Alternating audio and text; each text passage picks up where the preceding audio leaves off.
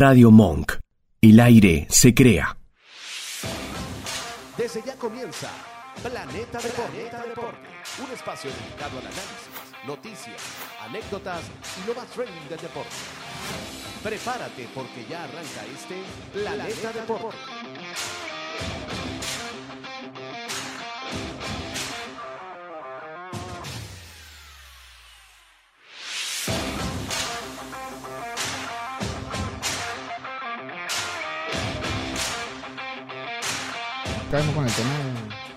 Buenas tardes amigos, bienvenidos a Planeta Deporte, edición béisbol. Hoy viernes 19 de mayo del año 2023. Eh, estamos acá acompañados como siempre con Nico Bianchi, con Rodolfo Matos, el Vasco en los controles, quienes habla Ashley Álvarez. En esta nueva edición, eh, bueno nada, con lo que lo prometido Diego tenemos algo pautado. Vamos a hablar un poquito de los resultados, de la actualidad, de cómo están los equipos, quién está caliente, quién no. Algunas polémicas y después, bueno, nos adentramos en el temita que habíamos puesto en la, eh, que Rodolfo dejó ahí a última hora la semana pasada y sí le vamos a dar a fondo. Sí, quedó pendiente. Después, le- después hablaremos de las apuestas y pit rows y toda esa cosa. Pero bueno, ¿cómo están muchachos? Buenas tardes. Buenas tardes. Eh, bueno, sí, eh, dentro de todo seguimos con, lo- con los equipos que, que vienen luchando todavía. Ay, Tampa Bay. De la, de la MLB. Tampa Bay, mira, ya viene, será un poco de cansancio, un poco de algo. Pero sin embargo, bueno, se mantiene allí. Esta, esta, esta, esta división está, si se quiere, un poco cerrada, eh, peleada. Pareciera que los Orioles están esperando que Tampa se caiga para, para quedar Sí, de sí, primero. no están ahí, vale. Están ahí que, que le meten el pie para poder. Y como te digo, es un equipo que no se esperaba tanto. Es un equipo que viene, viene de a poco y viene haciendo su trabajo ahorita, principio de temporada y todo eso. Entonces, pero el tema que, que yo he tocado siempre: Baltimore aguantará hasta, hasta final de temporada. Eh, ¿Cuánto tiempo le dura esta buena racha, si se quiere? Eh, ¿Cuánto tiempo durará esto? Eh, de resto, mira, lo, lo- lo que vienen haciendo los equipos, seguimos con las con, lo- con los jugadores más que todo que vienen siguiendo la- las lesiones, sanciones, eh, las sustancias pegajosas para, para seguir tocando lo de sustancias y estas cosas No le prohibidas. hables de los Yankees a, a Ashley, que está, está sensible. hoy, gana- además, ganamos y ganamos y están de Domingo penúltimo. Germán. Sí, vale. Ya había pasado con Cherce, pero ahora es Domingo Germán, pero Y se ve como más evidente lo de, lo de Y a Germán. Germán en la, la salida anterior, hace un par de, de aperturas, le de- detectaron algo, pero los umpires quizás no fueron tan estrictos, tan mano, tan mano dura y lo mandaron a lavarse la mano. Fue lo que le dijeron, hey, aquí hay como algo medio raro, no podemos llegar a decir que quizás es una sustancia pegajosa, pero aquí la mano está medio rara, lávatela y bueno, cuando vengas a pichar el otro inning que no la tengas así. Se la lavó, no lo expulsaron, no hubo suspensión, no hubo nada. Y bueno, ahora sucede eh, lo que vimos eh, esta semana. En las imágenes podría percatarse de que efectivamente sí hay algo en la mano de, de Domingo Germán. O sea, en, el enfoque que da la cámara sí pareciera que tuviera algo. Y los cuatro umpires estuvieron de acuerdo de que efectivamente tenía algo pegajoso. Luego del encuentro le preguntaron a Domingo Germán que, qué tenía en la mano. Y bueno, su respuesta fue la que nos podíamos esperar, que él no tenía nada, que eso lo que él tenía era perrubia con sudor.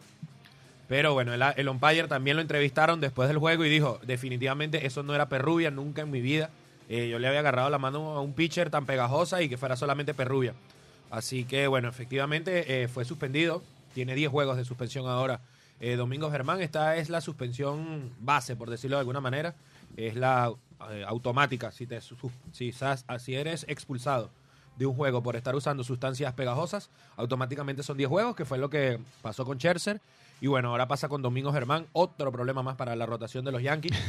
Como si no fuera suficiente con las lesiones, ahora, Ahora- pierde dos aperturas Domingo Germán por esta. Sí, son dos aperturas que quizás hagan ver a- de nuevo a Aaron Boone y a la, y a la gerencia a la AAA, porque Sí, eh, sin duda eh, lo que ha hecho Johnny Brito le ha tocado varias veces eh, venir a abrir Y fíjate que, Cla- emergencia. que Clay Schmidt no ha estado bien. Y Clark Hoy lanza, pero no, no, no, no lo han podido sacar de la rotación porque es que no tiene más nadie. Exacto, A no menos es que- garantía, pero no ha tocado, no hay otra que, que- que morir con él por ahora. Y, y lo más preocupante para los Yankees es que el- el- lo de Rodón no es para nada alentador. Eh, cada vez se va rodando más eh, la fecha de su posible regreso. Y hoy por hoy, como están las cosas, creo que los Yankees están pensando en un Rodón ya para la segunda mitad de la temporada. Y eh, cuidado. Muchos problemas para Rodón después de firmar ese contrato multimillonario con los Yankees. y lo de Severino también. Sin embargo, los Yankees lograron eh, el fin de semana ganar. eh, bueno, sí, han ganado siete de los últimos diez. exacto. eh, dividir con Tampa, que bueno, ya eso creo que ganar, como, como está Tampa, y meterle 3 de 4. La serie que terminó ayer, ganaron 3 de 4 a los Azulejos de Toronto. Y fíjate que pudieron abar- hasta barrer, porque el día an- an- anterior, el miércoles, perdieron. Fue porque lo, por Jensen, creo que fue el, dio el Sí. batazo para dejarlos en el terreno. Eh, a pesar de que el equipo no batea mucho, depende. También esto va a ser clave de la vuelta de Aaron Judge. Que ¿Qué me dices de, de. Josh eh, viendo, viendo para los lados? Viendo, eso es un tema que, que estuvo Seguimos- rondando seguimos por toda la, Sí, sí, sí, la, la miradita, la trampa, la trampa. Fue la el trampa tema de de- colegio. Eso los temas es- virales. Pero eso no fue una mirada al catcher, eso está viendo a alguien que le está pasando algo. Sí, no, al catcher no fue porque sin duda, o sea, estaba viendo como Sí, para un lado, la- parecía más bien como si estuviera viendo para el dogado, la, mirada fue al tribuna. o. La mirada fue al Claro. dogado, o sea, ahí no hay nada. Buscar. Hay que ver que- Lo, lo que alivia un poco es que Cortés ayer volvió a Sí, lanzar. tremendo juego, tiró Cortés, que no ha estado para nada bien Néstor Cortés No, este año. eh, efectividad por encima de 5. Y también lo del tema del bullpen, que lo han comentado mucho lo- los comentaristas de la, de la transmisión que he visto todos estos días. Eh, tiene que apelar a Weber, al relevista, que era la última opción. Ya lanzó hace dos días y le tocó ayer también un inning. Y bueno, Abreu y ¿Qué le pasa a. Clay Holmes? ¿Qué pasó con Clay Holmes? Mira, Clay Holmes yo creo el que fue Clay Holmes del año pasado era increíble. Pero, pero lo del año pasado, Nico, fue media temporada. Porque, sí, después- Sí, fue fugaz. Yo creo que Holmes es un, re- un buen relevista, pero no es un cerrador. Claro, y no, no es ese relevista que fue en ese momento con los Yankees que no le daban ni foul. Si tú me preguntas, yo, yo me hubiese quedado con el de el que, un señor ya mayor, eh, Robertson, el de los David Mets. Robertson. Yo nunca lo hubiese dejado ir. De hecho, él volvió a los Yankees en algún momento. Sí. Pero siempre ha sido Y ahora está efectivo. con- este año está con los Mets. Con los Mets, El año pasado exactamente. él estuvo con los Phillies de En Filadelfia. y ahora está con los Yankees, Mets. con White Sox, También. varias temporadas de cerrador. Y Sí. siempre- pero temporada siempre fue efectivo. Sí, y que Y a- saca sus outs. Y Hay- tuvo con la selección de Estados Unidos también en el Clásico Mundial. Sí, y ah, bueno, por ahí anda que lo mandé en un video al otro grupo, a la ONU, un rectazo a 104 millas de, de, de Harold Ya Chapman. ¿no? Ese brazo pinta bien. Mira, es que va, va a quedar como una comiquita, pero pues posible que, que en julio, con ese contrato tan bajo y que firmó por un año, Hay varios equipos ya Podría, preguntando por Harold mira, Chapman. dame Haroldis de nuevo. Ya salió el reporte por allí que varios equipos ya han levantado el teléfono y le Sí. pegaron su llamada a los Royals a ver Y ahí no está la pegó. disponible Y ahí no la Chapman. pegó Rodolfo, no la pegó Nico Juan Bene. Hace, hace como 6, 7 años recuerdo que Bene dijo que no era confiable darle un multianual a, a Harold Chapman porque él después de los 30 avanzados iba a perder eh, velocidad. Velocidad. Bueno, Sí, no, yo creo que Chapman 104 millas le dio. Perdió a los 34, bajó a 99 el año pasado. Su recta estaba entre 97 y 99, pero bueno, a los 35 y ahora está otra vez entre 100 Sí. y 103. Eh, Eso era imbateable ese Hablando, picheo. hablando un poco de salidas buenas de, de, de pitcher que han tenido salidas de calidad, tenemos a, a este novato Uri Pérez de, de Miami. de Miami. Llama. Llamativo Ayer, de ayer, volvió a lanzar, eh, lanzó seis ponches, tiró cinco innings, tres hits le dieron y permitió una sola carrera. Primera victoria. Eh, sí, sí, sí. Y la, no, es que la- la- el juego anterior eh, También había estado tiró bien. siete ponches. Sí, tiró y- siete ponches, tiró, le dieron cuatro hits, lo que es que le hicieron una carrera de más. Pero de resto le han hecho tres carreras en dos juegos. Sí, en esa primera Entonces- salida le dieron dos batazos. Las dos carreras que le hicieron fueron dos honrones solitarios. Entonces, eh, es un muchacho que, mira, pinta bastante bien. 20 Eh, años tiene. El club lo va a necesitar, porque Miami, dentro de todo, yo creo que Miami bien, es un equipo que viene, viene sumando de a poco. Y van- ojo, los Marlins tienen 23 ganados y 21 perdidos en el segundo lugar de la división este Por encima de 500, sí. de la Liga Nacional, justo detrás de los Bravos de Atlanta. ¿Dónde están los Mets? ¿Dónde están los Phillies? ¿Dónde están los millones? Mira los Marlins sin hacer mucho ruido, jugando buena pelota. Con Luis Arraez también. Ha sido clave también el aporte ofensivo de Luis Arraez en este comienzo de en- temporada para los Marlins. Todavía anda en 378. Un promedio- 378, pero yo quiero, ya que estamos hablando de los Marlins, por favor, vamos a hablar del papá de los Marlins, que ya fue oficialmente bautizado como el padre de los Marlins. Qué clase de temporada está teniendo Ronald Acuña Jr. Hilvanó una. Ayer no dio honrón porque no jugó, ¿viste? Exacto, tiene una seguidilla de cuatro juegos seguidos dando honrón. Eh, está viviendo un momento de forma impresionante. Me recuerda que el Ronald Acuña del 2019, que coqueteó con el 40-40, que coqueteó con el MVP. Y Ojo. que. Ojo, y no son solo los honrones que ha dado, sino, No, la distancia y la salida del, del batazo. O sea, ha sido algo. Puros batazos de más de 440 pies. Y con, con una velocidad de salida de más de 110 en adelante. O sea, Y sabes que, o sea, estuvieron haciendo un estudio eh, científico, sabermétrico, por decirlo de alguna manera, que ¿Cuál es la diferencia con Ronald Acuña que no había estado dando tantos honrones antes y ahora está volviendo a batear? El problema es que él estaba haciendo buenos contactos, pero estaban saliendo muchos rolling. En el estudio decía que su- la- el ángulo de salida estaba siendo muy bajo. Entonces muchas líneas y muchos rolling estaban desapareciendo los honrones. Ahora ha encontrado la manera de, de empezar a elevar la pelota otra vez. Y bueno, si tú conectas una línea como las que conecta Ronald Acuña Jr. con una- un ángulo de salida de unos 25 grados, eso seguro que va a ser cuadrangular y eso es lo que está pasando en este momento. Tiene 11 honrones Ronald Oh. Acuña Jr. y 18 bases robadas. Sí. En este momento, la proyección de Ronald Acuña está sobre el 40-40, serían alrededor de 41, 42 honrones y 68 bases robadas, es lo que indica las proyecciones en base a lo que he hecho hasta ahora, con lo que quedaría. Ronald Acuña Jr. estaría eh, teniendo una temporada histórica de 40-40. Recordemos que esto es algo muy, muy difícil de ver en las grandes ligas. Pues creo que dos o tres peloteros lo han hecho. Y fíjate algo, eh, lo que yo había comentado con unos amigos esta semana. Es un pelotero que, que en su carrera, en seis temporadas, te promedia 2.83 de por vida. Un bateador de 2.80. 2.70, 2.80. Y este año te está batiendo sobre, eh, sobre 3.40 y ya tenemos casi, estamos hablando de casi 200 turnos al bate. Sí, está, es que está liderando Muchos varios- departamentos, varios 40 departamentos. anotadas tiene. El OPS 1050. El robo de bases, eh, ya lo conversamos anteriormente, de que esta temporada se va a, a implementar más el robo de bases, se va a utilizar más si se quiere, porque las condiciones se prestan mucho para esto. Así es. Entonces jugadores que tienen toda esta habilidad, todo este, este trecho para, para hacer el, el corrido de bases y todo eso, más le suma las otras herramientas que tiene Ronald Acuña y se va, se va a ir por, por lejos en, en- en números, si se quiere. Así es. Y aquí, mira, aquí te tengo la, la lista, la larga lista de jugadores que han hecho 40-40 en las grandes ligas. Exclusivo club. José Canseco en el año 1988 con los Atléticos de Oakland, 42 cuadrangulares, 40 bases robadas. Luego, eh, tuvimos que esperar casi 10 años, hasta el año 96, 8 años después, Barry Bonds con los Gigantes de San Francisco, 42 honrones, 40 bases robadas.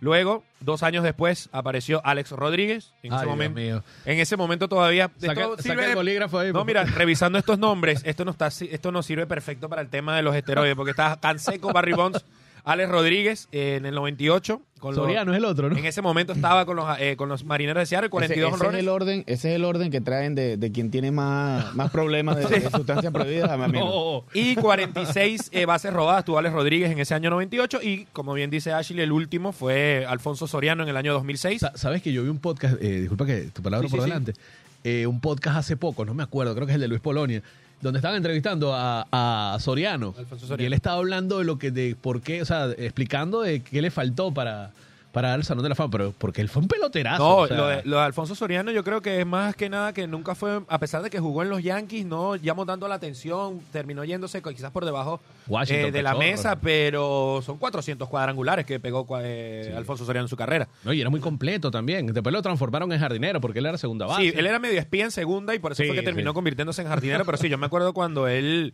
llega a los Yankees, fue un impacto muy, muy grande, muy importante. Cuando llega como novato, fue importante en el playoff, dio batazos eh, Y claves que- y Creo que lo, lo, lo dejan ir es por, por este muchachito, Cano. por Robinson Cano, efectivamente. tienen a. Cano. Y bueno, ya él era casi con un fila a tiempo completo y bueno, los Yankees eh, consideraron que podían conseguir esa producción en otro jugador que quizá le saliera más barato.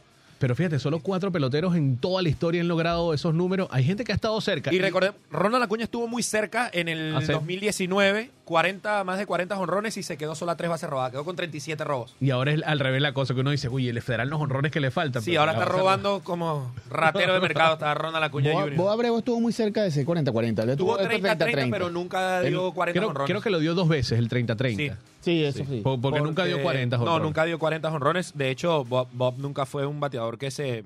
Que se caracterizó por, su poder, sin embargo, Dio casi era, 300 honrones. era de ese tipo de, de jugadores que podían hacerlo todo de, durante dentro del terreno de juego. Yo creo que Bob Abreu merece más, eh, más reconocimiento por su carrera y, y por lo que él hizo en No, y realidad. por algo se ha mantenido y está subiendo. Y ha subido Poco, en los votos sube. poco a poco, porque también le ha tocado papeletas difíciles, Sí. en donde estaban, por lo menos ahora que se limpió la papeleta, yo creo que está mucho más cómoda la situación, porque ya se salió Bonds, se salió Clemens, eran muchos jugadores que estaban atrapando votos y al final no entraban. Entonces pasaron 10 años eh, quitándole quizás votos a otros porque al final no estaban entrando, y ahora, bueno, se, se a- aclara un poco la, la papeleta y yo creo que Bob Abreu Yo creo que puede eh, recibir votos y sobre todo, ¿sabes por qué? Porque en su momento eh, Bob Abreu no fue valorado como, como lo merecía, porque ¿qué pasa? En aquel momento no importaba casi que si tocabas la bola, si, eh, si robabas bases, en ese momento el, los números ofensivos eran promedio, jonrones y carreras remolcadas.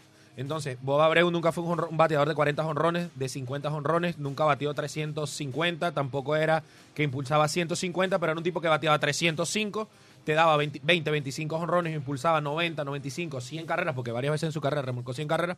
Pero si tú revisas, nunca estuvo metido entre los líderes para ser MVP, Y, juegos y te de estrellas. recurrentemente 40, 50 dobles. Y tú revisas hoy en día los números de Bob Abreu. Yo creo que si Bob Abreu jugara hoy en día en el béisbol de ahora, Bob Abreu sería una superestrella. 60.2 el WAR. Su, su capacidad de tomar boletos hoy en día val- valdría oro. Eh, vemos a Juan Soto que es muy... Muy eh, selectivo. sí, Paciente y es demasiado eh, por esa habilidad que tiene de reconocer picheos. Y me, me- me- si no puedo evitar acordarme de Bob Abreu, no estoy diciendo que Bob Abreu sea mejor o peor que, que Juan Soto, tampoco estamos entrando en comparación, solo estamos diciendo que es el mismo estilo de bateador, muy paciente, que esperaban. Y bueno, y eso ahora, hoy en día, el boleto tiene mucho valor en las grandes ligas, antes no. Hoy en día, tener un, un promedio envasado de 400 puntos es súper élite. En aquel momento no se le daba tanta, eh, tanto valor al porcentaje de envasado. Por eso es que Bob Abreu en aquel entonces no recibió muchos votos al MVP, eh, tampoco estuvo en tantos juegos de estrellas.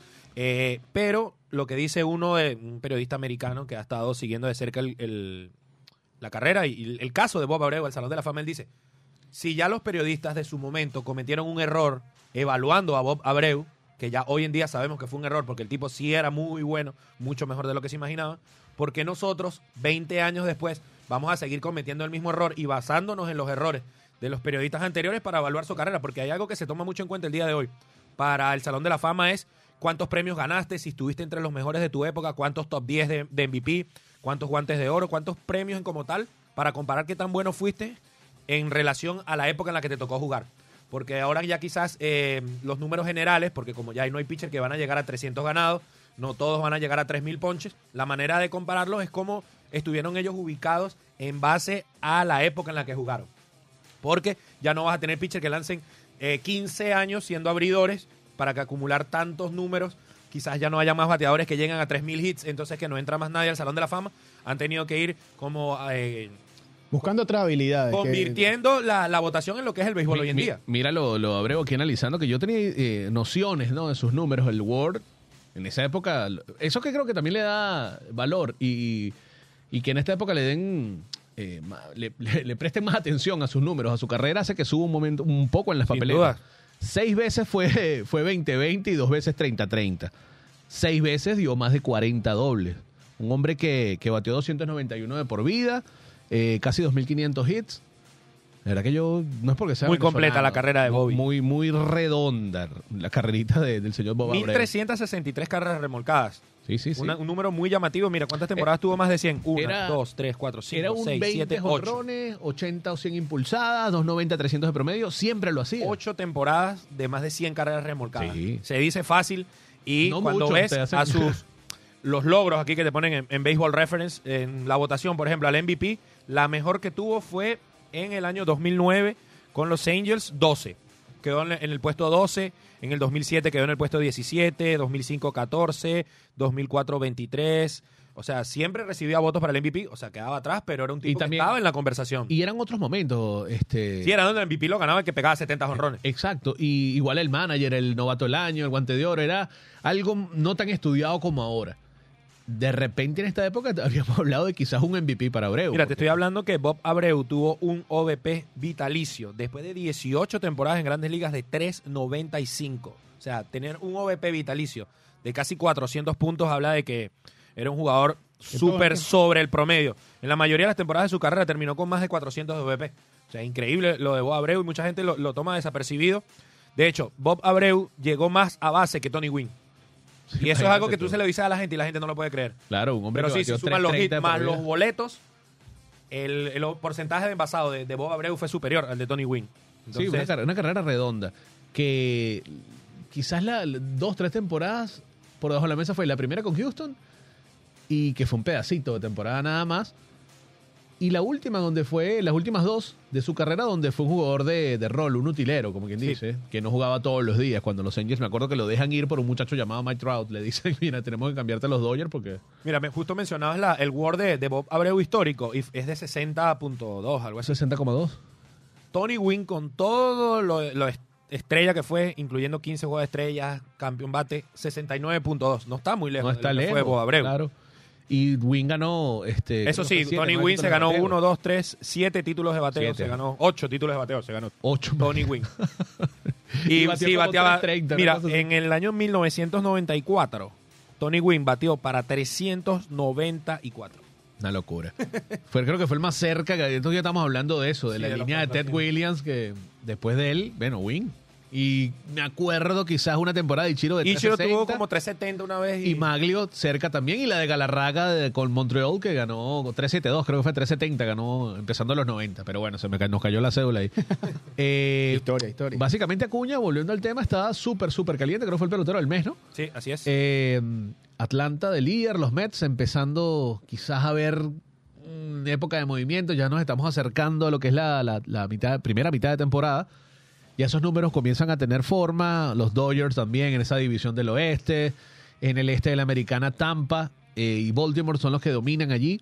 En el centro, Minnesota, no hay sorpresa. Yo creo que Minnesota va a terminar ganando esa división. Y bueno, en el oeste, ahí Houston, Texas y, Ana- y Anaheim. y ojo con los marineros que también Con Seattle que se han levantado un poco, sí, sí. están a un- ya a un solo juego de 500 los marineros. Sí, tienen una buena rotación. Castillo, Flexen, Gilbert. Eh, es una buena rotación. Eh, básicamente, eso es lo que pasó en la semana, en la MLB. Y bueno, Aaron Judge, que debería ser el pelotero de la semana, lleva cuatro jonrones y estamos a viernes. Bueno, Pero porque le están avisando, le están avisando. eh, El, el- el tema también, eh, Wilson Contreras. Ajá, ayer Aaron Hicks se fue de Wilson- 4-3. Eso sí es Wilson noticia. Wilson Contreras ayer dio dos. Dos jonrones y impulsó seis. Ayer también. dio dos honrones. Y, Y el eh, el, tema tema, de el tema que tiene, el tema, el tema de si quecha, Yo si no no sé qué le pasó al manager, de verdad. No, es que no fue el manager. ¿No? Supuestamente viene. No, eso viene de arriba. viene ¿De siendo- arriba? no, no, no. Y viene siendo un comunicado donde dice que los pitchers se sentían incómodos y por eso le estaban bateando mucho. Entonces, sí, los bueno, pitchers fue Wilson que pidieron el cambio de Wilson. Vamos que- a dejar a Wilson Contreras que batee, solamente que batee, y bueno, vamos a probar con otro catcher. Ah, bueno, resulta que ahora los pitchers dicen, no, mira, ha mejorado bastante, no sé qué, queremos que queche de nuevo. Sí, es muy raro lo que, lo algo que está algo pasando, está con pasando Wilson. allí, hay un trasfondo, hay, hay algo distinto, o simplemente hay que buscar un culpable porque no se te están llegando a la victoria. Sí, no, están buscando un chivo expiatorio y, y obviamente el más nuevo, el al picheo lo están bateando, lo están bateando a todos en Claro, general. Que vamos a buscar al pitcher, pero entonces ¿qué pasa?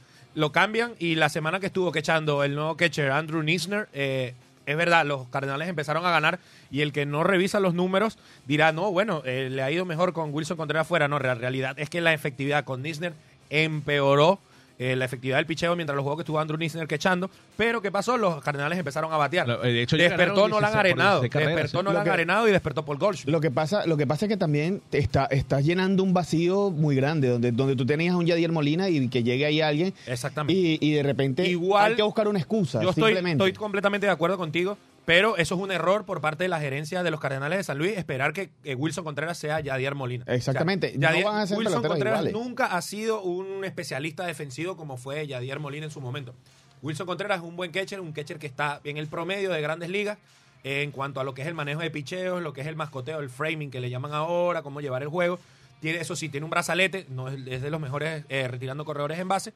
Y además te da el plus de que es un bateador sobre el promedio para ser receptor. Entonces, yo creo que eso es lo que buscó eh, San Luis. Eh, eso es lo que ellos tenían que saber que era Wilson Contreras. Ellos no pueden esperar que él sea Yadier Molina de un momento a otro. Están Claro. saliendo de un receptor de época, un tipo que va a ir al Salón de la Fama, más de 10 guantes de oro. No puedes esperar que Wilson Contreras haga el mismo trabajo que hacía el Yadi. No es lo mismo. Y bueno, por eso yo creo que No, y ahora la ofensiva de. de- reconsideraron la opción. Sí, sí, y, y tienen 8 y 2 en los últimos 10. Están de últimos, pero ya están Están recuperando, están A- a recuperando. Y ese equipo juegos. tarde o temprano se va a recuperar. Sin duda fue un, un comienzo 8 muy juegos de diferencia entre, el, el- entre Milwaukee y. Y eso no es nada teniendo en cuenta todo lo que falta y el buen equipo que tienen los Cardenales de San Luis. Yo creo que esa rotación tarde o temprano va a mejorar. No, y hay un Nolan que jugó tercera ayer y no fue arenado. Nolan Gorman. ¿Cómo batea Gorman? 12 honrones lleva. eh, si tú le sumas a Lo Gorman. tengo en el fantasy. A Nutbar, que ya empezó a batear. A Goldschmidt, que bueno, batea 300. Arenado ya dio señales de que nueve honrones, más de 30 impulsadas, se acerca a los 270 de promedio. Eh, Contreras, bueno, una grúa en los últimos días, 26 impulsadas ya. O sea, estamos hablando de cinco peloteros de tu line más de la mitad que está bateando. Sí, ¿no? Y tienen Que otras buenas piezas interesantes. Eh, Paul de Jong. El abuelo Wainwright lanzó ayer, bueno, eh, tres carreras, dos limpias en 5 y 2 tercios, un jugador ya de 41 años. No, está muy bien. Está Bastante bien. es Te la, te compro. Si yo soy un equipo y un abridor me da cinco y un tercio por dos carreras, Perfecto. Dámelo. Y, y ha, ha visto, bueno, se han visto señales de, de- de mejor de desempeño, porque nada, que no empezó Sí. muy bien. Y de verdad que, que ese es el trabajo que, o sea, el- la situación con Wilson no se vio nada bien, quedó mal en la gerencia, más que el manager, porque mucha gente le achacaba al manager que tienen que votarlo.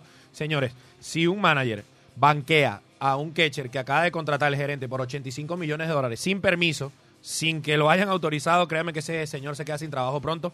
Eh, hoy en día la forma en cómo se manejan los equipos ha cambiado totalmente, ya los lineups y eh, las rotaciones y todo eso no lo hace el manager. El manager ahora, él simplemente los managers son una extensión de la gerencia. ¿Por qué los Cardenales de San Luis contratan a Oliver Marmol, un tipo, Los, los managers son la cara solamente dentro del un campo. tipo eh, desconocido, Oliver Marmol, eh, que había sido coach, es un tipo que han venido formando los Cardenales de San Luis desde hace años para tener en el cargo. ¿Para qué? Para que sea un tipo literalmente una extensión de la gerencia dentro del dugout, dentro del clubhouse y que lleve el juego. Hoy en día un manager se ha convertido más como en una pieza paternal de apoyo, de, de crear buen clubhouse, más que antes que, que ese manager autoritario eh, que daba reglas, que ponía el line que castigaba gente. ¿Tú sabes quién Eso ya no, ya no se ve tanto. Siempre ha sido así, Dusty Baker, pero bueno, ya es de la vida y ahora de, la- de- de esta época porque lo, lo sacaron del retiro. Mira, yo voy a poner este teléfono acá. Vamos a caer en el tema entonces de... de Ha, llega- ha llegado el ha momento. llegado el momento exclusivo. Mira, vamos a hablar de las sustancias prohibidas, ese tema que a ti te gusta lanzarlo, pero a las 12 y 50. Ya vamos a tener ¿qué? 35 minutos para hablar de eso. ¿Cuál es su opinión, muchachos, sobre, el, sobre este tema de, la, de las sustancias prohibidas? De, de la estadística que, que lanzó este Nico hace rato de Canseco, de Rodríguez, de Bonds. Yo puse en el, en el flyer, en la presentación, a dos casos, eh, voy a decir aislados, pero por lo menos Barry Bonds Y Giambi. donde se fue donde fue algo medio incierto porque Bonds sí todo el mundo sabe que sí él no negó Giambi lo aceptó al momento no hubo más problemas con él pasó sin pena ni gloria por las papeletas de- del- al salón de la fama salió rápido Bonds duró 10 años en ese tira y encoge que sí, que entra, que sube, que baja el promedio, no terminaron entrando. Ahora la única opción, no sé si es el comité de veteranos, ¿no? Que le quedaría. Sí, todavía le queda esa Yo no opción. sé si estoy equivocado. O sea, Jambi fue reincidente también, ¿no? No, no, Jambi fue una sola vez con ¿Fue los Atléticos. Creo que con los Yankees no, no, no hubo problemas, pero con Oakland creo que fue lo, lo de Jason Jambi. Bueno, no, que lo eh, firman después. Si, si me preguntas mi opinión sobre este caso, eh, es bastante, eh, no sé, tendrá sus altibajos, si se quiere. Porque hay jugadores y sanciones que no se aplican de la misma manera. Me refiero eh, a que si tú estás eh, pasándote sobre las normas, porque hay unas sustancias que están prohibidas, y tú estabas en conocimiento de eso, perfecto. Vamos a aplicarte sanciones en medida a lo que, a lo que se te comprobó. Este tipo de jugadores viene siendo la parte de que en ese momento no se estudiaba tanto esto, no se veía. Las consecuencias fueron en base a, a persona, al personal trainer, eh, eh, médicos especialistas, algunas personas que trataron a, a ese jugador como tal dentro de, de lo que fue este, dijo, sí, mira, yo le daba esto, yo le daba aquello. Obviamente nadie, se lo dije la vez pasada, nadie va a aguantar este trote de tantos juegos y estar todos los días, el día que No, no y si juegas, además el día MLB que- tampoco hacía controles. el día, el día que no juegas practicas, eso, estás en todas esas cosas. El tema lo destapa José Canseco con su libro, con sus cosas y, y destapó mil, mil situaciones. Eh, han habido muchos jugadores que tú dices, este jugador en realidad lo necesitaba. Este jugador es la persona, hubiese sido el, este, este jugador élite si no se hubiese ayudado con esto. Te pongo caso de, de uno de mis peloteros favoritos y lamentablemente reincidente en este tipo de situaciones, es Manny Ramírez. Me parece que es un bateador sumamente espectacular dentro de lo que es la MLB, si se quiere, y de hecho todavía En está jugando. Todavía juega así. todavía está jugando. Y eh, como decía como decía mi abuelo él decía para primero para, para batear hay que pegarle Así es. el simple hecho ahora que te ayudas y, ciertas sustancias te ayudan a mantener el ritmo un poco más elevado o, o ese tipo de situaciones allí es donde podemos caer en la controversia porque yo pienso que este jugador no necesitaba eso. ¿Qué pasa? Que yo te digo, a mitad de temporada empieza a pesar el bate, empieza a haber dolencias, empieza a haber cansancio. No estoy excusando a ninguno de estos jugadores que sobrepasan los límites y más conociendo las reglas. Y sobre todo en la época de Luis Manny Ramírez, que ya había una política antidopaje, ya se hacían pruebas. y no- a diferencia de, recordemos que en los años 90 el- los esteroides no estaban prohibidos. Eso fue algo que apareció en los años 2000, se crea la política antidopaje y con ella se crean los, lo- el protocolo para hacer los exámenes y también protocolos de suspensiones para los que dieran positivo. Exacto, y viene, y viene, y viene el momento donde tú dices, eh, donde se tomaba todavía en grandes ligas el tema eh, latino y tema estadounidense, que decían que no, a los latinos los negrean un poco, eh, los, los tienen allí, cualquier cosa que sale los resaltan un poco más. Eh, tenemos el tema de Rafael Palmeiro, Rafael Palmeiro, lo que le colocan en su expediente es exceso de vitamina B12 y en realidad, mira, exceso de vitamina B12 no creo que, que sea una, una sustancia para, para poder ayudarte a ser mejor jugador. Pero fueron cosas que a lo mejor tú dices, mira, está sucediendo esto porque hay algún trasfondo que Claro, no queremos sacarlo para eso- no, para a lo no mejor eso la carrera. No, y también a veces, muchas veces cuando van este tipo de valores raros en algunas en sustancias que no ayudan, a lo mejor a veces también las usan para tapar, porque a veces no, mira, que este tipo tiene un protector gástrico y a veces, ah, esto puede significar que estuvo tomando algo. Y además, mira, el mi punto de vista en este caso del Salón de la Fama y los esteroides, principalmente, que es lo que, que cuál era el tema que queríamos tocar el día de hoy, mi problema principal es la hipocresía y la doble moral con que se ha manejado este tema en los Estados Unidos, tanto por la MLB como por los votantes al Salón de la Fama. Vamos a comenzar por MLB. ¿Cuál es el problema de MLB? Bueno, MLB tiene literalmente, como se dice por allí, rabo de paja. ¿Por qué? Porque MLB a finales de los 90, el juego eh, venía por una parte difícil, en el año 94 tuvieron la, la famosa huelga, el juego venía muriendo y de repente aparece Sammy Sosa y aparece Mark Maguire con una carrera jonronera que revivió el béisbol por completo. Mark Maguire termina rompiendo el récord de jonrones con 70, queda eh, Sammy Sosa en 66. Se explota en mercadotecnia porque de paso fue una rivalidad directa Cardenales de San Luis contra Cachorros de Chicago, dos de los equipos históricos de MLB. Y, y esto ayudó a impulsar eh, a la MLB en ese momento y MLB dice, bueno, esta gente se está ayudando, pero ¿qué vamos a hacer? Esto no está, no está sirviendo de verdad. Entonces vamos haciendo los locos. Y eso fue lo que hizo MLB. No, y MLB desde antes, porque estaba canseco. MLB se hizo la loca en, de- desde el primer momento con el tema de los esteroides hasta que les explotó en la cara por culpa de Canseco, que fue el que empezó. Entonces, ¿qué pasó MLB? Después MLB intenta hacer una cacería de brujas contra estas mismas figuras que lo ayudaron a levantar el deporte. Entonces tú al principio te hacías el loco, no le hacías nada, ahora como estás, quedaste expuesto en público, ahora ellos sí son los peores, ahora ellos hay que cazarlos, hay que eliminarlos del béisbol, hay que borrarlos por completo porque ellos no existieron para el béisbol. Eh, Barry Bonds no aparece en muchos registros, eh, recién ahora es que ha estado siendo invitado a, a participar en eventos de MLB y así ha ido pasando con, con otros jugadores.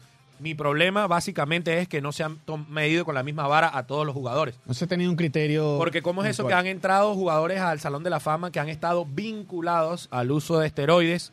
Ojo, que no se le haya comprobado. Uno de ellos es David Ortiz. David Ortiz entró al Salón de la Fama, nunca, él nunca eh, falló una prueba antidopaje, pero él fue eh, su nombre estuvo en el reporte Mitchell, así como el de muchos jugadores también aparecieron el famoso reporte Mitchell, este un, un trabajador de MLB que hizo un reporte según un estudio con todos los jugadores que podrían haber estado en contacto con clínicas, laboratorios, entrenadores que estaban en este tipo de procesos. Y ahí estuvo mencionado el nombre de David Ortiz, también estuvo mencionado el nombre de Iván Rodríguez. Y, pero la diferencia que pasa, dos jugadores que fueron muy queridos. David Ortiz en Boston es básicamente un dios. Entonces, eh, ahí está mi, mi, mi problema, porque entonces tenemos a Roger Clemens y tenemos a Barry Bonds, para mí dos de los mejores jugadores en la historia de las grandes ligas, independientemente de esteroides o no. Los números están allí. Y así como los pusieron ellos, también lo pusieron otros en esa misma época, que nada garantiza que estuvieron limpios. Entonces, mi punto de vista es el siguiente. O en el Salón de la Fama no hay ni uno que tenga que ver con esteroides, o están todos los que lo merecen, porque ajá, también hubo gente que se pinchó y no llegó a nada. No es normal, pero ese es mi punto de vista. O están todos o no está ninguno con la salvedad de lo siguiente. No pueden estar los que fueron suspendidos. Los que ya sabían que si se inyectaban los iban a suspender. Por ejemplo, el caso que decía Churri de Manny Ramírez. Manny Ramírez no tiene perdón. Cano, porque si lo hubiese. Tejada. Cano, no, ninguno. Alex, Alex Rodríguez también. Alex Rodríguez, ninguno de esos. sí. Pero mira, eh, ahora los votantes, muchos votantes que no le daban los votos a, ni a Roger Clemens ni a Barry Bonds, sí se los están dando a Alex Tendrá- Rodríguez. tendrá, ah, no sé si esto es verdad. Yo creo que va a terminar esto- entrando Alex Rodríguez Sí, y por mí que entre. Ojalá que entre Alex Rodríguez, uno de los mejores de la historia. Pero entonces también tienen que... Porque ¿cómo va a estar Alex Rodríguez y no va a estar Barry Bonds y Roger Sí, Clemens? No tiene sentido por ningún no, lado. no sé si, si tenga que ver esto, Nico y, Rodolfo, con el tema de, de la relación que él tiene con los medios, si influye en, en- en esa, No, sin duda. en esa conexión estrecha que tiene con, con los medios de comunicación, él trabaja para una cadena. Eso también. La- ¿Cómo Claro. te explicas a alguien tan polémico que... Es que la imagen de la, imagen de Alex? Rodríguez cuando él se va de los Yankees Terrible. estaba destrozada. Terrible que, que Que llega a quería demandar a los. Yankees, quería demandar a MLB, quería demandar a todo el mundo. Y a él le dicen, mira, ¿sabes que vas a jugar hasta final de este mes? No, a él no cortan, él no, no deja Claro. que termine la temporada. No, sí, lo- literalmente lo votaron.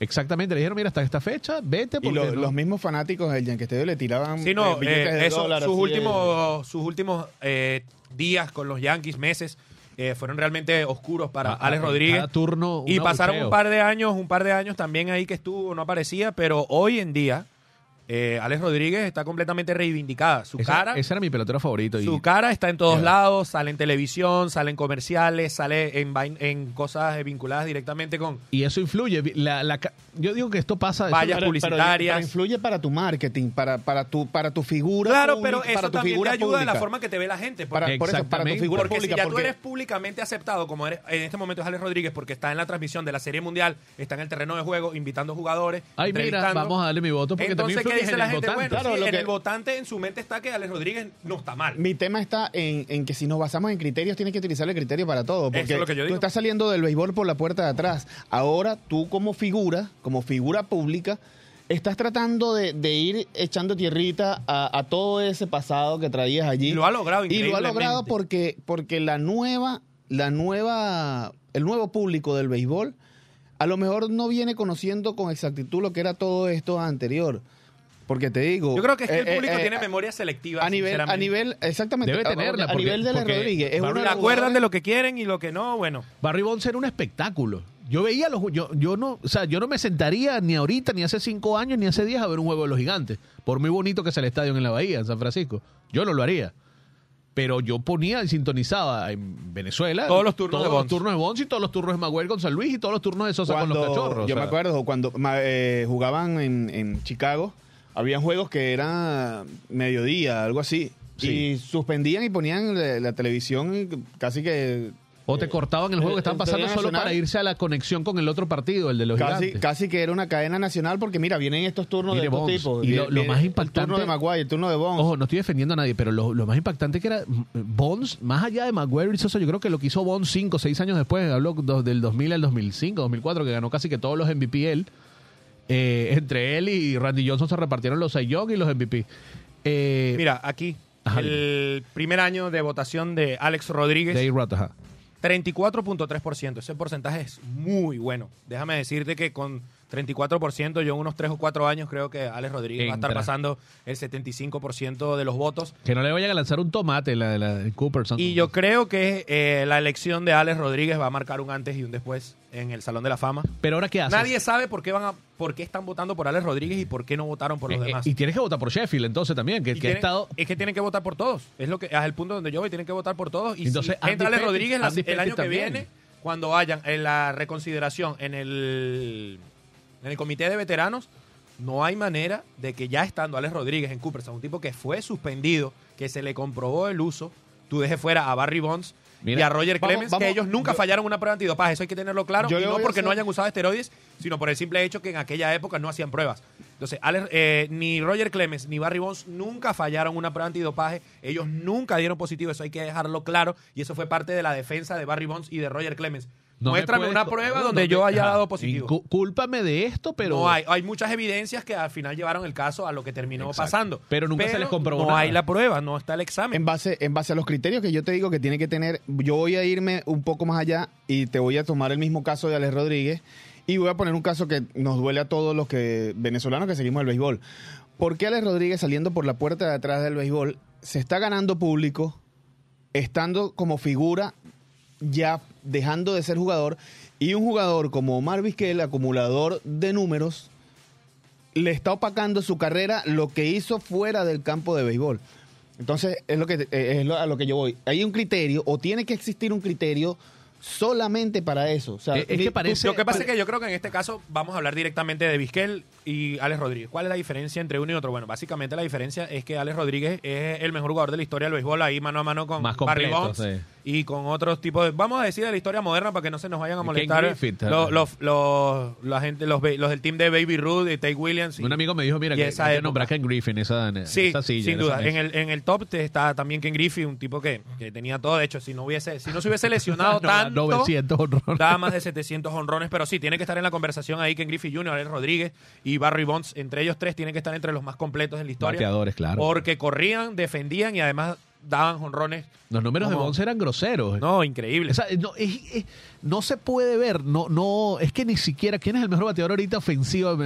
Puedes decirme Trout, Otani, no sé. Sí, vamos a poner Mike Trout, que ha sido el mejor en los últimos 10 años. Es in- eh, ni siquiera se puede comparar lo que, lo que pasaba con Bonds, que era que tú te sentías o tenías la sensación de que ese tipo iba a dar un jonrón todos los días. Todos los, todos los turnos eran peligros O de lo jonrón. goleaban, Mira, o eh, lo que dieran boleto con las bases llenas, Eh, sí, no, no. eso es una cosa increíble. una muestra de respeto hacia el jugador muy grande. Igual que la, la cantidad de boletos intencionales que le dieron a Barry Bonds a lo largo de su carrera es una cosa, Y una esa, cosa eh, increíble. Y ojo, eh, una de las cosas que da a pensar de que, a pesar de que no se le compró nada, pero, eh, cuidado, es que a finales de los 90, eh, antes del 2000, Bonds era un pelotero, su primera etapa con los Piratas y después con los Gigantes. Era un velocista casi. Sí, y no, y era algo muy parecido, pues yo revisé las estadísticas con la carrera de Abreu. Era un buen pelotero, 25-30 honrones, 25-30 robos, eh, cerca de los 300, era un gran jardinero y ya. Pero después del 2000 en adelante, hasta que se retiró, fue, eh, bueno, una locura. Dio casi que 300 honrones en 5 años, una cosa así.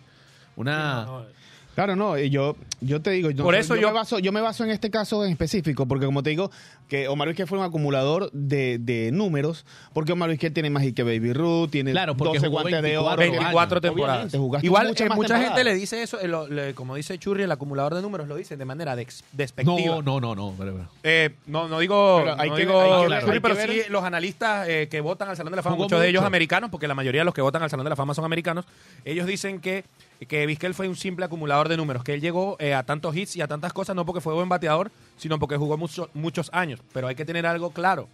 ¿Cómo haces tú para mantenerte 24 años en Grandes Ligas? a Eso ese- tiene mérito. ese Jugar tema- a ese los te- 45. Mira, no, estar en Grandes. Ligas durante 24 años, eso tiene un mérito. No es que a él se lo regalaron. Claro, nadie... si tú nadie- todavía a los 40 años estás en un roster de Grandes él- Ligas, es porque está y bien. mira, y él y me acuerdo que cuando Toronto le da el chance, porque él quería. En su aumentar, último año. Él en el sprint training batió casi 400 y se ganó el puesto. Él pudieron haberle dicho como al 80% de los veteranos o no, de buenos peloteros o no. Mira, Váyase no a dormir cabes. tranquilo. Desde hace Mira, 5 años. Vienes, Sí. juegas un juego y ya está. Pero no, como te digo, eh, eso, a ese punto yo iba. Es un jugador que, que se retiró cuando ya dijo, mira, ya llegué al tope de Ya mi no hay manera de ya seguir. de aquí en adelante ya no hay Que tú nada. sentías que podía jugar más, pero. pero, pero agarró, se retira por la puerta grande.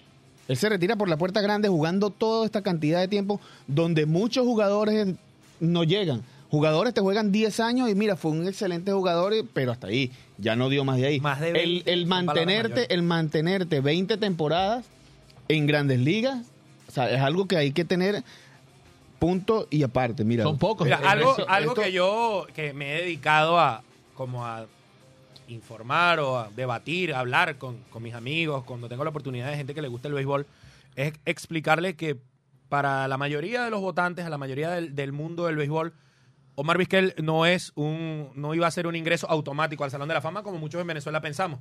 Vizquel en Venezuela es, eh, está al nivel de Ozzie Smith. Para nosotros los venezolanos como el segundo, capaz el segundo o el mejor campo corto defensivo de la historia. Y bueno, la verdad es que eh, así no es visto Omar Vizquel entre los votantes, pero sí es un jugador border, un jugador que iba a llegar al Salón de la Fama, quizás en un octavo, noveno año de elegibilidad eh, al Salón de la Fama, su porcentaje lo llevaba a eso. De hecho, antes de que se, eh, se saliera a la luz todo este escándalo que tuvo primero con la esposa y luego con el tema con el bad, con el bad boy, Sí. Eh, Omar Vizquel iba muy bien al, al Salón de la Fama, llevaba un mejor ritmo que, que Luis Aparicio. Se había dado saltos importantes, creo que a su tercer o cuarto año ya los, sus registros eran mejores que El- lo de Luis el- Aparicio en ese el- entonces. el- el- llegó un momento, creo que fue 2019. Casi 50 creo que estuvo. 52,4, que fue la mejor eh, en su tercera. Y bueno, lamentablemente sí ya tenemos que decirle a la gente que eh, olvídense que Omar Vizquel va a entrar al Salón de la Fama. Ya esto es un tema que quedó completamente Estuvo casi fuera. guardado. Sí, a duras penas pasó el 5% mínimo para mantenerse en la papeleta.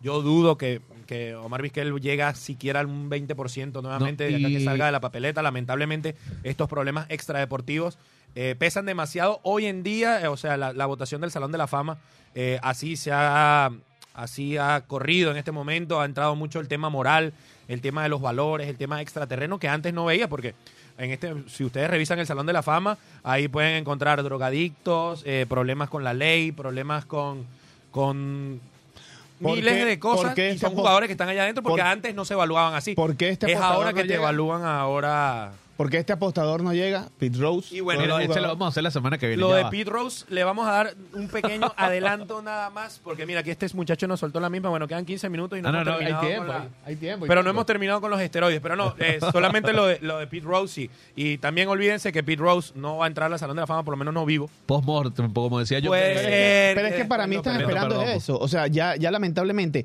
es un hombre ya bastante, con bastantes años encima, que ¿qué más va a pelear? Él no va a pelear más nada. Ya mis números están allí, lo que yo hice estuvo allí. Y ahorita Él, con él ha lo- intentado, porque fíjate que él tiene la posibilidad de, so- de solicitar como una especie de apelación para que su caso sea reabierto y, y ver si, si lo pueden perdonar. Pero Manfred ni siquiera volteaba. Manfred, Manfred eh, le aceptó la, o sea, le dijo a, a, a Rose, ok, vamos a revisar tu caso. Pero le dijeron, no, aquí no hay nada que revisar. ¿Qué Sí, va- vamos, vamos a revisar tu caso. ¿qué vamos, Ya está. qué vamos, qué vamos a revisar aquí si tú el mismo... currículum que meten en la gaveta, gracias. Sí, quiero. tú no me mismo, llames, el yo te mismo llamo. Rose, él después, a los años de, de haber sido suspendido y entrar en la lista de inelegibles y todo esto que pasó con Pete Rose, él mismo aceptó que efectivamente se había apostado. Claro. Entonces, Quizás el detalle fue negarlo al principio, ¿no? Pero- ¿qué, qué- qué va a hacer Manfred ahora? No, si él mismo dijo que apostó, la única manera sería darle un perdón y algo que no va a pasar porque hay una historia muy eh, importante detrás de, la, de lo que pasó con Rose. Cuando Rose eh, tenía su problema, el, el comisionado de la MLB en ese momento era Bart Yamari. Bart Yamati muere y era muy amigo de Bob Silly, que fue el, el- El- el que lo- el comisionado lo que siguió. siguiente. Bueno, cuando muere Bart Yamari, estaba justamente esto, este problema con Pete Rose. Pete Rose, para entrar un poco en contexto, era la cara del béisbol. O sea, en ese momento era, aunque él era manager, él ya no era jugador. Pete Rose era un tipo muy importante, venía de ser el líder histórico en hits, la gran maquinaria roja, era casi que la cara del béisbol. Y había un gran revuelo en, en MLB en ese momento con el problema de Pete Rose. Y Bart, Bart Yamari termina muriendo y Bob Silic le achaca la muerte de Bart Yamari a Pete Rose, a todo ese problema con Pete Rose, que el estrés le terminó generando la enfermedad de la que termina muriendo Bart Yamari. Y por eso es que Bob Silic nunca en su vida iba a reabrir el caso de Pete Rose porque estaba para él personalmente estaba vetado y era como que... Porque mira, es un Pete- rencor personal. personal. Y, que, es y Manfred no va a contradecir a Selig porque Rob Manfred es el, el hijo eh, de- desde el punto de vista deportivo, es, el- ejecutivo. es el Spolstra de Pat Riley, una broma así. Exactamente. Eh, a, a Rob Manfred lo pone allí Bob Selig. Después de Sí. tantos años, él sabía que él este, iba a llevar este mismo camino que lleva MLB. Y bueno, Rob Manfred no va a contradecir a Bob Selig, que ha sido su padre en el mundo del MLB, fue el que lo metió allí. Y es el que, que lo tiene allí. Rob Manfred no se va a meter en problemas. Yo dificulto que, Como hizo Rodolfo, sí, está bien, vamos a revisarlo. ahí en la gavetica. no Y que, ah, sí, Pete, te vamos a escuchar, te avisamos la semana que viene qué fue lo que pasó contigo. Sí, sí, eso creo que va a quedar así. Mírate una cosa, una entrevista que le hicieron, volviendo al tema, que le hicieron a Canseco hace poco. Y él dijo que si estaba arrepentido, dijo que se había incluso arrepentido de haber escrito ese libro. Ojo, ya Canseco quedó muy polémico, y pero mejor dicho, polemizado con todo lo No, que ya dijo. quedó para siempre así. Para siempre. Entonces, Por eso tampoco lo vemos en ninguno Hay eventos de MLB, Sí. ni lo, eh, tampoco... Pero a- a- NBC en ese momento Sí. iba de la mano con él. Ellos sabían lo que pasaba. Claro, porque ahí estaba el rating, ahí, está, ahí donde estaba el rating, Y la- los views. ¿Tú sabes que leí? Que ellos veían, más allá de, lo, de los números, que fue el primer 40-40, final de los 80, en 88 creo que fue, con Oakland, este, un gran equipo con los Atléticos. Creo Sí, que sí, era el manager 88. era, era la rusa, ¿no? Tony La Rusa. Sí, bueno, y, y Maguire era el compañero, el amiguito de, de Canseco, y quizás por ahí empezó pss, todo. Claro, claro, pero Pero fíjate algo, tu palabra por delante. Canseco eh, dice que aparte del canal televisivo de NBC, eh, también la gente medía no solo el batazo o los números que ponía, sino que le, le importaba era ir a ver la distancia, Claro. qué tan duro le dabas a la pelota y qué tan lejos la llegabas. De hecho, en esa época atractivo. a- mucha gente iba a las prácticas porque A las querían prácticas, ver eso a también lo José leí. Canseco batiendo VP, a, a Sammy Sosa. Bueno, una yo, hora antes a ver la yo les voy a práctica nada decir, más. yo, yo vi a José Canseco sacar la bola en el universitario y la pasó entre el Levi Center y cayó en el Guaire. Di- Dicen que el honrón más largo que lo dio eh, Strawberry por el center field. Sí, pero ¿no? no, yo, no- ese, por lo Bueno, menos yo tampoco lo vi, ¿no? lo habría, vi. que, Yo- habría que sacar el metro y... O Luis. Jiménez, Luis Jiménez la sacó Luis Jiménez a, nuevamente. a un bound de, de- y la sacó en el último escalón por el right field. Yo el de Canseco vale. lo vi haciendo VP y la práctica de bateo y sacó la bola por encima de, de- de las gradas y cayó la pelota en el Guaire. ¿Qué distancia habrá Ah, eso recorrido? fue no cuando tengo fueron idea. que eso eran los Tam- Eh, Tampa, Tampa, eh, Rays. Atlanta. Tampa Fue en el versus Cleveland. 99, ¿no? No Sí, recuerdo qué cosa año. Sí, por ahí, no, pero los jugó, 90 fue eso. jugó Tampa eh, versus Cleveland Ajá. y estuvieron todas esas estrellas allí. Estuvo Galarraga. eh, con, cuando, eh, Porque jugó- también después tuvieron los Bravos de Atlanta y, y- y los que- Astros de Houston también. Ajá. estuvieron. Exacto. Entonces, Hubo, do- hubo dos juegos de, de exhibición. entonces esos juegos, yo, yo tuve la oportunidad de ir y, y ver eso allí. Y en realidad ver a José Canseco, José Canseco con una pared gigante. Él jugó en los Yankees. Yo recuerdo porque yo veía los juegos de los Yankees a finales de los 90. Eh, en esa ep- ganaron varios títulos, el 98, el 2000. Y en una de esas eh, entre temporadas, en julio, lo cambian a los Yankees de Nueva York y varios batazos groseros de Canseco. Ya era un tipo que venía en declive, que pasaba los 35 años. Incluso hay una temporada a los 37, 38 años y él lo deja libre. Y nadie, como ya estaba a punto de explotar esa bomba, nadie le dio contrato, ni siquiera por un salario mínimo.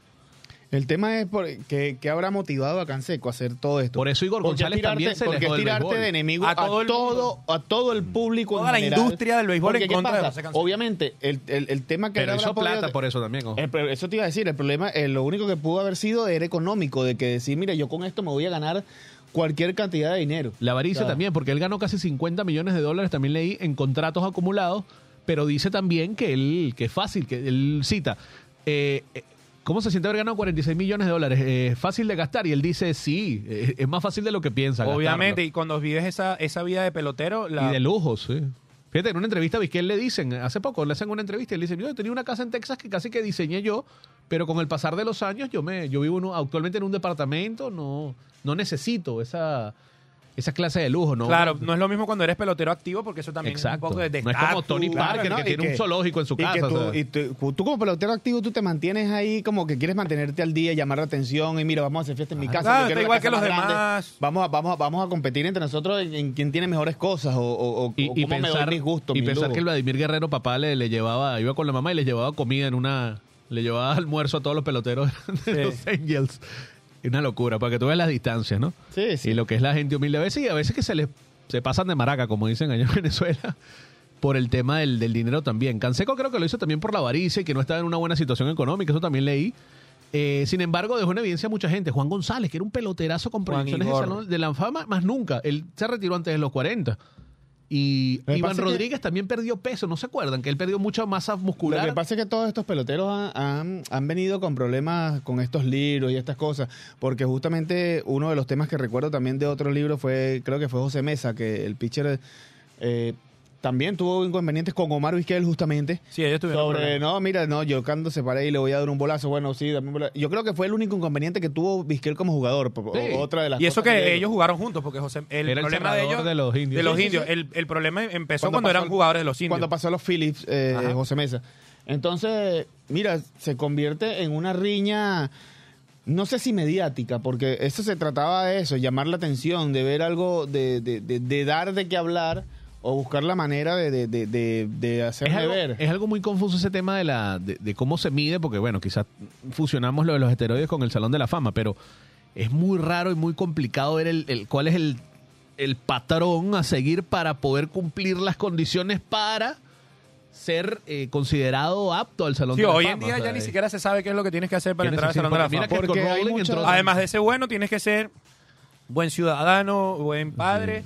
Y bueno, un amigo me dice, no, pero es que tiene que ver los números nada más. Yo le digo, no, mira, es que también se mide cómo eres afuera del terreno. Claro, porque no quieren. eh, lo- yo, yo entiendo a lo que están yendo porque no se sienten cómodos vanagloriando por tan bueno que sea deportivamente un tipo que tiene problemas con la justicia, problemas Eh, con otro violencia tipo de doméstica, cosas. Violencia drogas, doméstica, lo que sea. drogas, cualquier Entonces es como que ahí es donde está la sociedad en este momento. Ahí ha evolucionado el juego ahora cualquiera que comete un error, que hace este tipo de cosas. Quizás eso Eh, le reste un poquitico, no voy a decir que no entre en el primer año porque sí va a entrar, pero quizás esto le reste un poquitico por debajo 95, 90, 85 a Miguelito en el primer año. Esta- Sí, bueno, vamos a ver. Yo, yo, yo todavía tengo miedo de que cuando llegue la hora de la votación del Salón de la Fama salga gente con eh, reportes de cosas viejas, cosas que pasaron. Hace Claro, 20 porque años. que mira, que. Miguel Cabrera, porque ya el otro día vi una foto, se, se coló en Twitter una foto de cuando Miguel Cabrera ha estado eh, detenido por, por manejar bajo, los Bajo el efecto efectos del alcohol, claro. Y bueno, salía ahí con la cara como, ¿sabes? La típica foto de la policía. Bueno, ah, Exacto. los- para los que no sabían, Miguel Cabrera un día estuvo preso. y Bueno, pero eso le pasó hasta a Tiger Woods. Y y así, míralo ahora, ¿no? y así como con ese tipo de cosas, yo creo que van a empezar a salir Un mientras amigo me más se dijo- acerque la, la hora de, de- de la votación. Un amigo de la ONU me dice,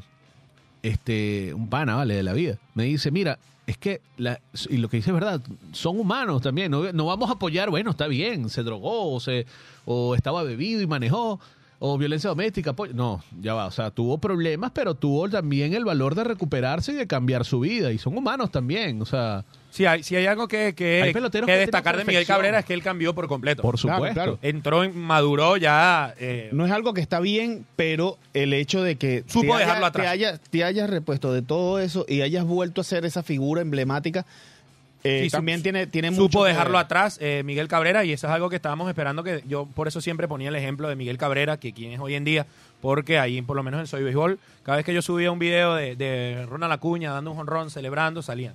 No pero qué le pasa a Acuña si él no es nadie mira a Miguel Cabrera cómo da sus jonrones es un tipo serio. Y yo siempre llamo a la gente y le digo no puedes comparar a Ronald Acuña de 23, 24 años ahorita con el Miguel Cabrera de 40. Sí, 20 Vamos- vamos a- 25 a 40, 15 vamos, años. pana. Vamos a, Y- a bajar 15 años y vamos a ver al Miguel Cabrera de 23 años. Y era muy parecido a Ronald Ojo, Acuña ojo, Jr. Y Miguel Cabrera, Miguel Cabrera fue uno de los que se jugadores conocieron, pero tú sabes si pasó algo más que no se y Exactamente. fue, Y- y fue uno de los jugadores que, que causó mucho efecto Y antes- y tuvo todo lo que lo que desea todo jugador muy Claro, pronto muy joven, muy pronto él fue campeón él fue campeón de Grandes Ligas fue campeón de Series Mundiales fue campeón en LVP fue campeón de eh, la Serie del Caribe o sea, No, ganó todo. todos los logros lo tuvo yo creo que en menos de siete años Sí, así es. Sí, antes De de los jugador 30 y, no, y, y- y contrato millonario. Entonces, Todo antes de los 30. ver todo eso y, y- y tener esa cantidad de plata para todo lo que se corta de infancia, olvídate y no, y sobre a todo de, los donde vienen estos jugadores. Son, o sea, son jugadores que vienen de familias humildes, de, de infancias complicadas, donde probablemente tuvieron carencias y Maracay. necesidades. Me acuerdo de una entrevista que el papá le dice, mira, eh, no, yo quiero que mi hijo estudie, que Miguel estudie. Y el scout le dice, bueno, está bien, ponlo a estudiar, pero ese muchacho deberías ponerlo a jugar béisbol porque es muy bueno. Claro. Y menos no, tuvo, no, no se equivocó. Y sí, por eso yo digo, comparen al Miguel Cabrera de 25 años con Sí. el Ronald Acuña de 25 años. No lo comparen con el de Eso 40, bien. porque esperemos que Ronald Acuña tarde o temprano va a madurar y yo creo que ya se está viendo ese proceso. Ya Ronald Acuña está jugando diferente, tiene actitudes diferentes dentro del campo, ya no quiere ser como tan Mira, eh, hasta arrogante. Le ha bajado dos al perreo. Pero hasta. Derek Jeter, que Y ojo, no estoy de acuerdo con eso. Yo quisiera que siguiera perdiendo sus honrones, pero bueno, si esto le está ayudando a él y le ayuda y siente que así está mejor, por algo lo estará haciendo y me parece que está bien porque mucha gente dice que Ronald Acuña no es humilde, que Ronald Acuña es muy soberbio y yo creo que todo lo contrario, él se deja ayudar bastante. Más allá de su actitud de, de en el Eso terreno, de celebrar, se deja ayudar. se deja ayudar, se deja Bueno, aconsejar. ahí y- se está viendo. Y ahí se está viendo. Y es impresionante. Y hoy, hoy subió eh, una, una foto que me llamó mucho la atención, de, que fue en, el, en su Instagram, subió una foto, eh, que eso fue en la en diciembre, noviembre, por allí, en la donde no la temporada muerta, en el béisbol invernal, él fue a Dominicana. Ok. Y él estuvo entrenando allá fuerte y subió una foto con, a lo mejor sea un coach de bateo que le está dando como, como una seña y ahí le pone agradecido, patrón. O sea, como que parte del éxito que estoy teniendo ahora es en gran parte de este entrenamiento que yo tuve allá en Dominicana. Él estuvo entrenando con Fernando Tetis Jr. y con Vladimir Guerrero, con unos coaches allá en la República Dominicana, para ponerse a tono para ir a jugar con Tiburones de la Guaira. Y el día de hoy sube esa foto y, y me parece muy un buen gesto de parte de Ronald agradecerle y, tener en cuenta que quizás el, el- éxito que está teniendo en este momento es debido a ese gran trabajo que él hizo toda la temporada y que hubo mucha gente que lo ayudó. Y a mí me parece que sí, él, se, él, ha, estado, él estado buscando asesoramiento, lo han estado ayudando y ha crecido. Ahora tiene dos hijos también. Creo que él también dice que esto Eso lo ha ayudado viene, a madurar. no, te lo digo yo, Entonces, también tengo dos, mira. Eso, eso viene solo. Toca, pues. toca. Sí. Pero bueno, no es fácil ser Ronald Acuña, 20 años, siendo el mejor jugador de Venezuela, firmando un contrato de 100 millones de dólares cuando vienes de no tener nada. Por, porque por más que sea que el papá de Ronald Acuña fue pelotero profesional y que Kelvin Escobar y toda la familia, eh, la familia, o sea, el núcleo familiar de Ronald Acuña Jr. no era, era una familia que tenía necesidades. Sí, Y por eso por él dice, por eso yo acepto los 100 millones. Mucha gente dice que yo me precipité, que mi, que Ya mi agente no sirve. Ya vienen más de 100, ya vas a ver. que mi agente no sirve, que mi agente se dejó robar y no, la realidad es que yo fui el que le dije, mira, vamos a aceptar esta Dame plata, acá. vamos a asegurar esto ahora, que yo después puedo ganar más, pero vamos a asegurar esto ahora porque con esto ya yo aseguré a mi familia. Ahora, ahora ve el cambio de perspectiva, de perspectiva Claro. hasta del mismo fanático de afuera. Obviamente la gente se molesta en ese momento porque al año siguiente que Ronald Acuña firma por 100 millones, firma Fernando Tatís por 340. Pero bueno, ahí está lo que va a pasar. Nos quedan 40 segundos, muchachos. Muchas gracias por, por el tema. La semana que viene vamos a hablar de, de eso, de Pete De Rose. Pete Rose. Vale, de sí va. Y hablamos un poquito de actualidad. Gracias, Rodolfo. Al Vasco en los controles. Les habló Ashley Álvarez. Eh, y un saludo a mi hija que me está esperando en la casa. Ya voy para allá. Ya, ya vamos a montar la comida. está, está de reposo, está de reposo, pero ya voy para allá. Bueno, buenas tardes. Buenas Buen tardes. fin de semana para todos. Gracias por acompañarnos una vez más aquí En en, Planeta Deporte. Planeta Deporte de Béisbol y que vivan los Yankees. No, vale, mentira. Te disfruten. Los de- gloriosos Leones Caracas. Ah. Eso sí, eso también. Nos vemos la semana que viene. Gracias por escucharnos. Hasta luego. Hasta aquí ha llegado el viaje por el día de hoy en Planeta Deportes. Si quieres mantenerte informado del acontecer deportivo, recuerda ponerte en órbita con nosotros todos los lunes y viernes de 12 a 13 horas hacia Planeta Deportes.